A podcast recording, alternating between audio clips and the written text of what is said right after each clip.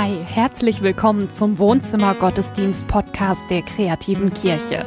Glauben singen, Glauben leben. Schön, dass du da bist. Herzlich willkommen, schön, dass du da bist. Zurück beim Wohnzimmer Gottesdienst. Wir wollen heute zusammen Gottesdienst feiern und es ist gut, dass du hier bist. Das Thema dieses Gottesdienstes ist ein bisschen besonders, weil es für mich die Überschrift manchmal äh, von Zeiten in meinem Leben ist. Und zwar heißt er, warum eine glaubt und der andere nicht. Da geht es jetzt nicht um Matze und mich. Aber vielleicht kennst du auch solche Situationen in deinem Leben. Es gibt auch ein neues Gesicht in diesem Gottesdienst äh, für die Predigt, nämlich das ist Jonas Göbel aus Hamburg. Er ist da Pfarrer und im Internet aktiv mit Blogs, mit Podcasts und mit verrückten Ideen, wie ich finde. Er hat zum Beispiel das Thema seiner Predigt versteigern lassen bei eBay und hat 750 Euro für seine Gemeinde ein, äh, eingenommen. Das ist, glaube ich, ein guter Ansatz, um mal im Wohnzimmergottesdienst zu Gast zu sein. Auf jeden Fall. Wir feiern diesen Gottesdienst zusammen mit dir, du mit uns und wir gemeinsam mit Gott. Wir tun das in seinem Namen, im Namen des Vaters, des Sohnes und des Heiligen Geistes.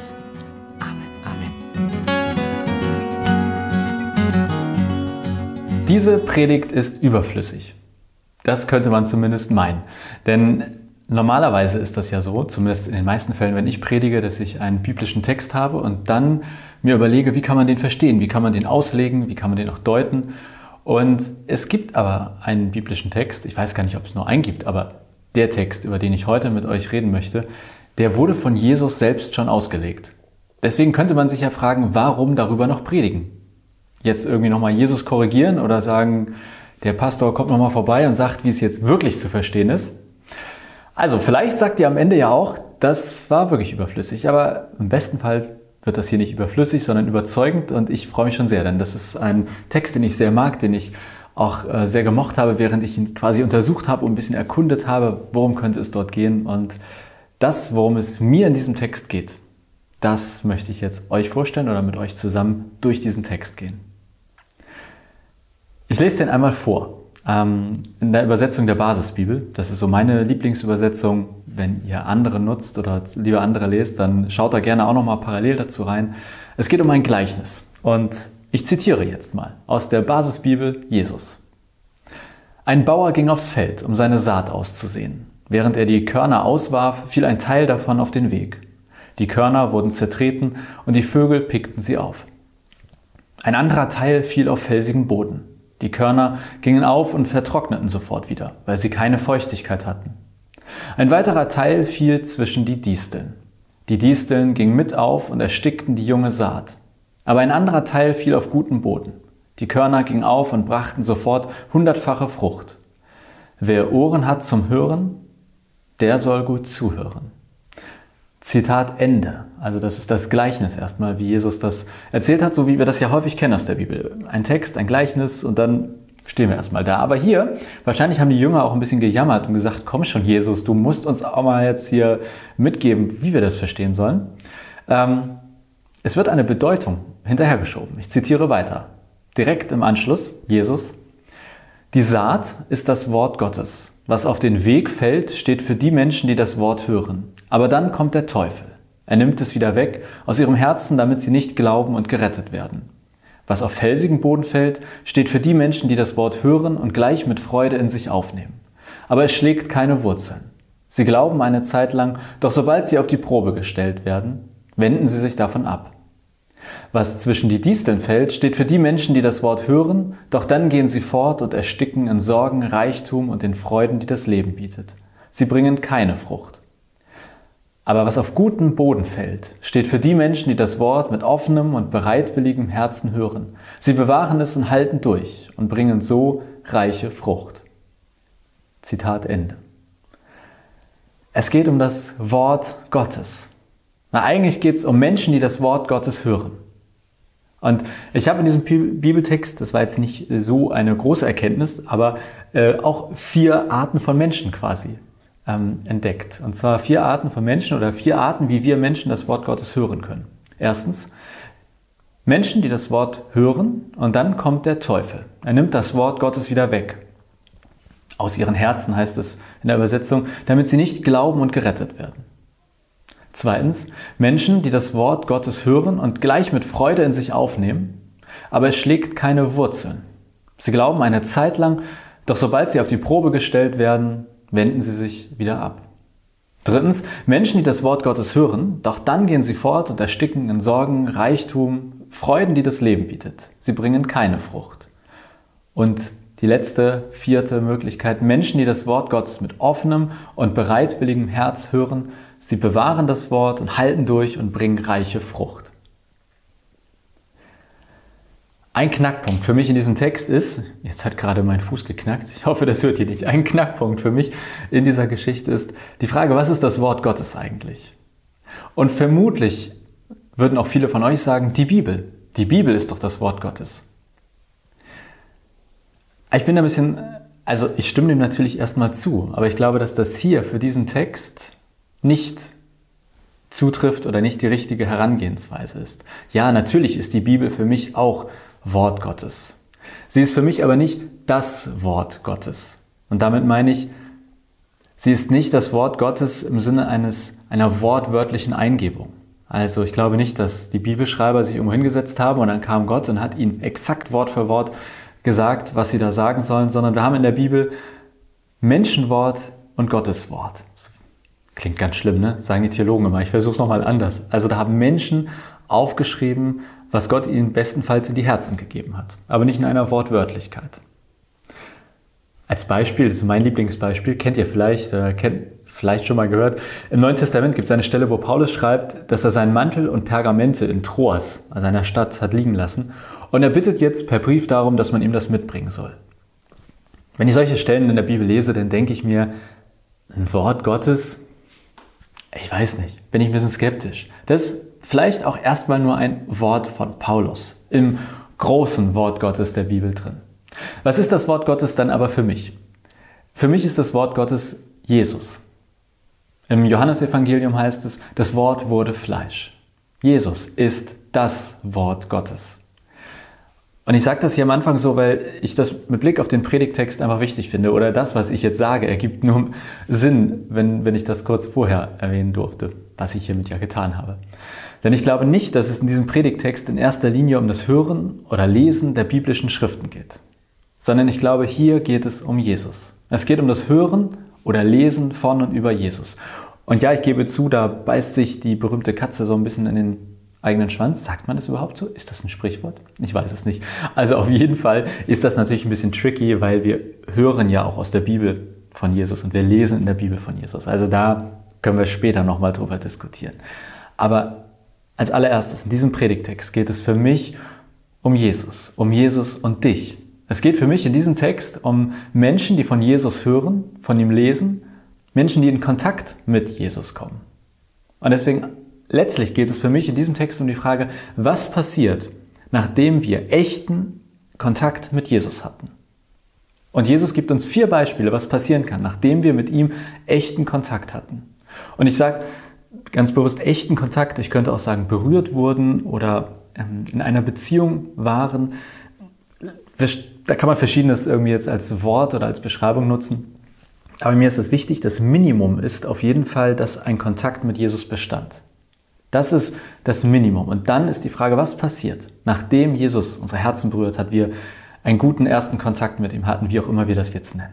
Also, was passiert, nachdem Jesus vielleicht auch dein Herz berührt hat, nachdem du mal das Gefühl hattest, ich bin ihm echt nah oder Jesus nicht, wir waren uns mal so richtig nah. Und Jesus sagt, so verstehe ich diesen Text, es gibt da vier Optionen. Erstens, du wurdest von Jesus berührt, aber dann kommt der Teufel und nimmt dir Jesus wieder aus dem Herzen. Ich weiß, das mit dem Teufel ist schwierig und da möchte ich mich jetzt gar nicht aufhalten. Für mich sagt Jesus in diesem Bibeltext, es gibt Menschen, die werden von mir, Jesus, berührt und trotzdem entsteht keine feste, dauerhafte Beziehung. Aber daran tragen die Menschen keinerlei Schuld. Also hängen wir uns nicht an dem Teufel auf, aber bleiben wir bei dem, was dahinter steht. Es kann sein, anscheinend, dass Jesus uns weggenommen wird, ohne dass wir eine Schuld daran haben. Das ist traurig, ärgerlich, ätzend, vielleicht aber auch befreiend. Vielleicht, wie bei manchen Beziehungen, ich hoffe natürlich, dass ihr möglichst viele gute, dauerhafte Beziehungen aktuell führt, aber vermutlich kennt ihr das ja aus vergangenen Beziehungen. Manchmal kann eine Beziehung auch nicht funktionieren, ohne dass der eine oder die andere einen Fehler gemacht hat. Dass jemand ganz direkt irgendwie die Schuld an dem Ende einer Beziehung hat. Manchmal lautet die Antwort in Beziehung und anscheinend eben auch bei Jesus, nein. Manchmal können wir gar nicht sagen, ich habe Schuld oder es lag an mir, es lag an dir. Da wird uns Jesus einfach aus dem Herzen geklaut. Das ist wirklich ätzend. Ich finde diesen Gedanken auf eine Art total grausig, aber irgendwie auch ein, auf eine gewisse Art befreiend. Zweitens, die zweite Möglichkeit, was passieren kann, nachdem Jesus irgendwie mit dir oder du mit ihm ersten guten Kontakt hatte. Du wurdest von Jesus berührt, aber sobald du auf die Probe gestellt wirst, wendest du dich von Jesus wieder ab. Ich glaube, das kennen auch viele Menschen. Die Erfahrung dahinter aus meiner Sicht ist, ich habe Jesus geglaubt, aber dann in einer bestimmten Phase oder Situation meines Lebens hat sich das mit Jesus nicht bewährt. Als es mir dreckig ging, da hat er mir nichts gebracht. Ich vermute, dass viele von euch denken, naja, aber dann liegt die Schuld doch bei dir, Jonas, oder bei dem, der diesen Satz sagen würde. Aber da müssen wir genauer lesen. In dem Text steht, es gibt Menschen, die hören das Wort, nehmen es mit Freude in sich auf, aber es, das Wort, schlägt keine Wurzeln. Es schlägt keine Wurzeln. Jesus schlägt manchmal keine Wurzeln in unseren Herzen. Die Frage ist ja, warum? Warum passiert das? Also warum passiert das, dass wir vielleicht Jesus freudig aufnehmen, voll dabei sind, in die Gottesdienste gehen, begeistert und laut mitsingen und beim großen Sturm im Leben dann feststellen, aber irgendwie trägt es mich nicht. Es hält jetzt in dieser Situation nicht. Und die ganz ehrliche Antwort ist, dieser Bibeltext die gibt darauf keine Antwort. Und deshalb schlage ich vor, dass wir erstmal bei den Tatsachen bleiben, bei dem, was wir hier finden können Manchmal gelangt Jesus in unsere Herzen und aus einem unerklärlichen Grund schlägt er keine Wurzeln. Und wenn wir dann auf die Probe gestellt werden, dann wenden wir uns von Jesus ab. Ich glaube, wir sollten auch bei diesem zweiten Beispiel von Jesus vorsichtig sein bei der Frage nach Schuld. Also wer hat Schuld, dass diese Beziehung mit Jesus nicht klappt oder nicht geklappt hat? Die Bibelstelle lässt aus meiner Sicht es offen, wieso Jesus manchmal keine Wurzeln in unseren Herzen schlägt. Aber Jesus sagt eindeutig, es gibt diese Fälle. Kommen wir zur dritten Option, zur dritten Möglichkeit. Was passiert, wenn Jesus unsere Herzen berührt, wenn wir in Erstkontakt mit ihm waren? Drittens, du wurdest von Jesus berührt, aber dann gehst du fort und erstickst in Sorgen, Reichtum und den Freuden, die das Leben bietet. Hier spricht Jesus zum ersten Mal davon, dass es auch Menschen gibt, die aktiv von ihm weggehen. Du gehst fort. Für mich ist hier entscheidend, manchmal klappt das mit uns und Jesus auch deshalb nicht, weil wir uns entfernen, weil wir weggehen. Vielleicht kennt das ja auch sogar jemand von euch. Es gibt ja zum Glück auch die Option zurückzukehren, aber dieses Weggehen allein aus menschlichen Beziehungen kennen das sicherlich viele. Und dann steht hier in diesem Beispiel, diesem dritten Beispiel aber noch, sie bringen keine Frucht. Und das kam in den ersten beiden Beispielen nicht vor, die Jesus erzählt hat. Und da werden wir gleich nochmal genauer drauf eingehen, was das mit der Frucht eigentlich ist. Aber vorher noch viertens. Die vierte Möglichkeit, du wurdest von Jesus berührt und es entsteht eine gesunde Beziehung. Wenn man sich den Bibeltext anguckt, dann klingt Beispiel 4 sehr ähnlich wie Beispiel 2. Denn auch, also in beiden Fällen wird Jesus freudig aufgenommen. Der Unterschied ist, hier in diesem vierten Fall sagt Jesus, gibt es ein offenes und bereitwilliges Herz. Da habe ich mich zumindest sofort gefragt, was macht den Unterschied? Und ich lese zwei entscheidende Dinge. Erstens, du bewahrst es, also Jesus, in deinem Herzen und du hältst durch. Und das heißt für mich, Jesus stellt klar, dass eine Beziehung mit ihm nicht immer einfach ist, auch Arbeit sein kann, auch mühsam sein kann. Durchhalten, bewahren. Das sind Beispiele für eine Beziehung, die nicht nur Höhen, sondern auch Tiefen kennt. Und dann gibt es hier im vierten Beispiel zum ersten Mal das Ergebnis reiche Frucht. Wir hatten das eben ja schon mal, da gab es keine Frucht. Und jetzt sagt Jesus, diese Leute, da gibt es eine reiche Frucht. Was meint er damit eigentlich? Was ist die Frucht? Um das mit der Frucht zu klären, müssen wir nochmal zurück in das Gleichnis. Also auch in diese bildliche Sprache. Denn in diesem Gleichnis, da geht es um Samen. Und der Samen ist das Wort Gottes oder wie ich jetzt hier sage, ist Jesus. Und Jesus fällt auf verschiedene Böden. Boden? Böden? Ich weiß gar nicht, was der Plural vom Boden ist. Aber Also nur in einem Fall kommt es dazu, dass aus dem Samen neue Frucht entsteht. Nur in einem Fall passiert es, dass dort, wo Jesus in unsere Herzen fällt, etwas Neues wächst. Wenn wir also in dieser bildlichen Sprache bleiben, wir sind der Boden und wir bringen letztlich nicht die Frucht hervor. Es ist der Samen, der die Frucht hervorbringt. Der Samen ist auf den Boden angewiesen, ganz klar. Aber ich verstehe das so, dort wo Jesus nicht nur die Herzen berührt, sondern auch eine feste Beziehung mit ihm entsteht, dort kann letztlich wieder neu ausgesät werden. Es entstehen neue Samen, die wieder auf ganz verschiedene Boden oder Böden, wie auch immer jetzt der Plural ist, fallen können. Praktisch gesprochen, wenn du mit Jesus eine feste, dauerhafte, gesunde Beziehung führst, dann führt das dazu, dass auch Menschen um dich herum von Jesus berührt werden können. Frucht bringen heißt, so verstehe ich das hier, weitere Menschen kommen in Kontakt mit Jesus. Was heißt das jetzt ganz konkret für uns? Das ist äh, für mich immer die Kernfrage, egal wie tief ich in so einen Bibeltext eingetaucht bin. Ich möchte am Ende wissen, was, so, Jesus oder Gott, was hat das jetzt mit mir ganz konkret zu tun? Ich nehme aus diesem Predigtext konkret mit. Das Wort, also Jesus, fällt auf den Boden. Und das heißt, wir können nicht machen, dass wir Jesus begegnen. Das Wort fällt auf den Boden und nicht der Boden aufs Wort. Es stellt sich dann aber die Frage, oder? Also mir hat sich die Frage gestellt, was tun, wenn das Wort auf uns fällt? Wenn wir Jesus begegnen, ihn spüren, ihn im Herzen irgendwie bewegen, wie auch immer wir das nennen. Das Wichtigste aus meiner Sicht zuerst, es liegt nicht allein in deiner oder meiner Hand, ob das dann mit dir und Jesus funktioniert. Deshalb finde ich, sollten wir mit Druck und Urteil vorsichtig sein. Bei uns selbst, bei dir selbst, aber auch bei den Menschen um uns herum. Wenn wir das Gefühl haben, dass Jesus uns in unseren Herzen begegnet, dann glaube ich, müssen wir hoffen, beten, dass er uns nicht geklaut wird. Dann können wir unser Möglichstes, unser Bestes dazu beitragen, dass er in unseren Herzen auch Wurzeln schlägt. Dann liegt es in unserer Hand, ob wir fortlaufen oder nicht. Und dann gilt es in den schwierigen Zeiten, den wortwörtlichen Dürren unseres Lebens, bewahren, durchhalten. Wie in Beziehung zu Partner, Partnerin, Ehemann, Ehefrau, Freund, Freundin. Ja, es kann mal schwierige Phasen geben. Dann durchhalten, bewahren.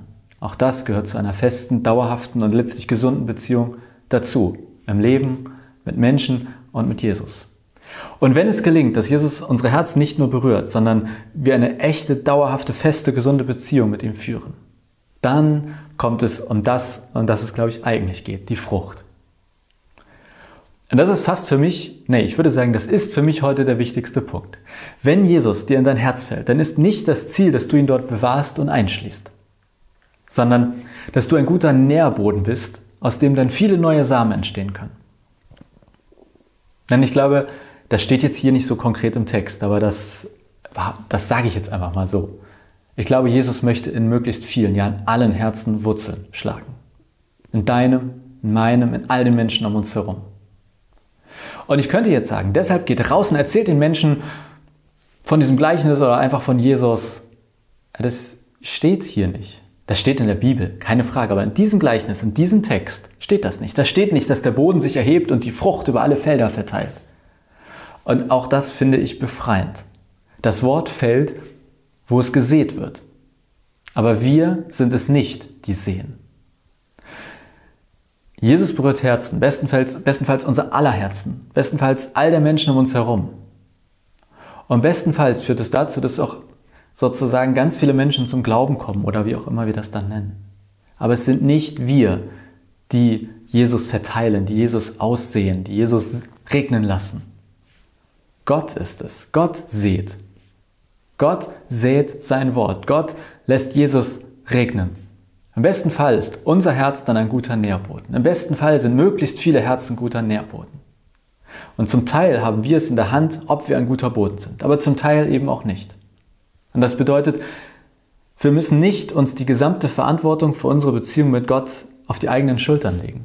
Es ist nicht allein deine Verantwortung, ob das mit dir und Gott gelingt.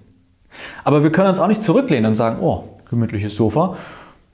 Mache ich, mir also mache ich mir das hier mal bequem in meinem Leben und guck mal, Gott wird das schon machen.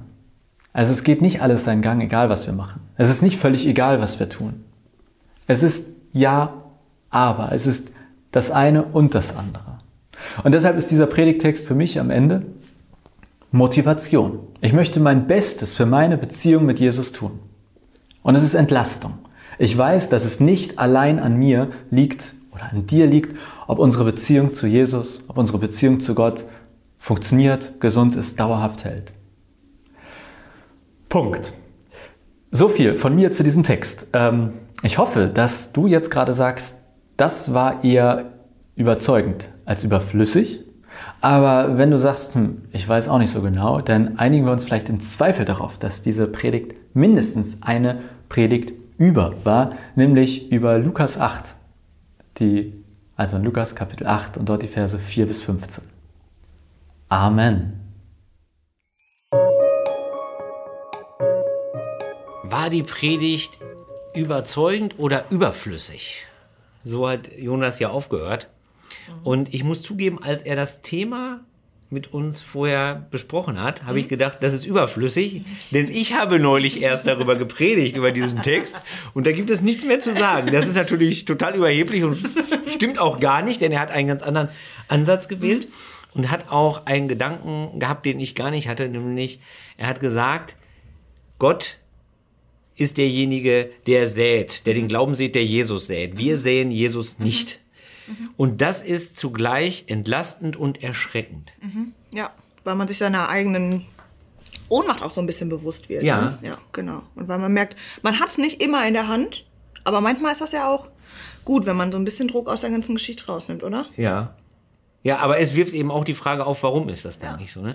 Und er hat auch den Mut gehabt, etwas zu sagen, was ganz wenige Prediger sagen, nämlich so sinngemäß, das ist zwar meine Frage oder unsere Frage, aber das steht gar nicht drin im Text. Und das sollte man sich häufiger mal trauen, finde ich. Einfach mal, wenn man nichts zu sagen hat, einfach mal nichts sagen dazu. das ist, ist, äh, finde ich gut. Wenn du möchtest, dass jemand für dich betet, dein Anliegen vor Gott bringt, dann schreib eine E-Mail an wohnzimmergottesdienst.kreative-kirche.de. Das ist jetzt die neue Adresse für alle Anliegen rund um den Wohnzimmergottesdienst. Auch Lob, Kritik, Fragen, alles, was du loswerden möchtest. Die kreative Kirche hat einen Auftrag und zwar ist es, Menschen und Gott zusammenzubringen und alles dafür zu tun, dass die beiden sich kennenlernen. Das ist der Auftrag und das geht durch Veranstaltungen und durch Gottesdienste wie diesen Wohnzimmergottesdienst. Und wir sind darauf angewiesen, dass Spenden reinkommen. Und wenn du möchtest und du kannst, dann fühl dich frei, da gerne ja, zu spenden und das dazu zu tun, was du übrig hast. Julia und ich, wir trinken gleich noch eine Tasse Kaffee zusammen mit Jonas Göbel, mit unserem Prediger von gerade. Den schalten wir zu aus Hamburg.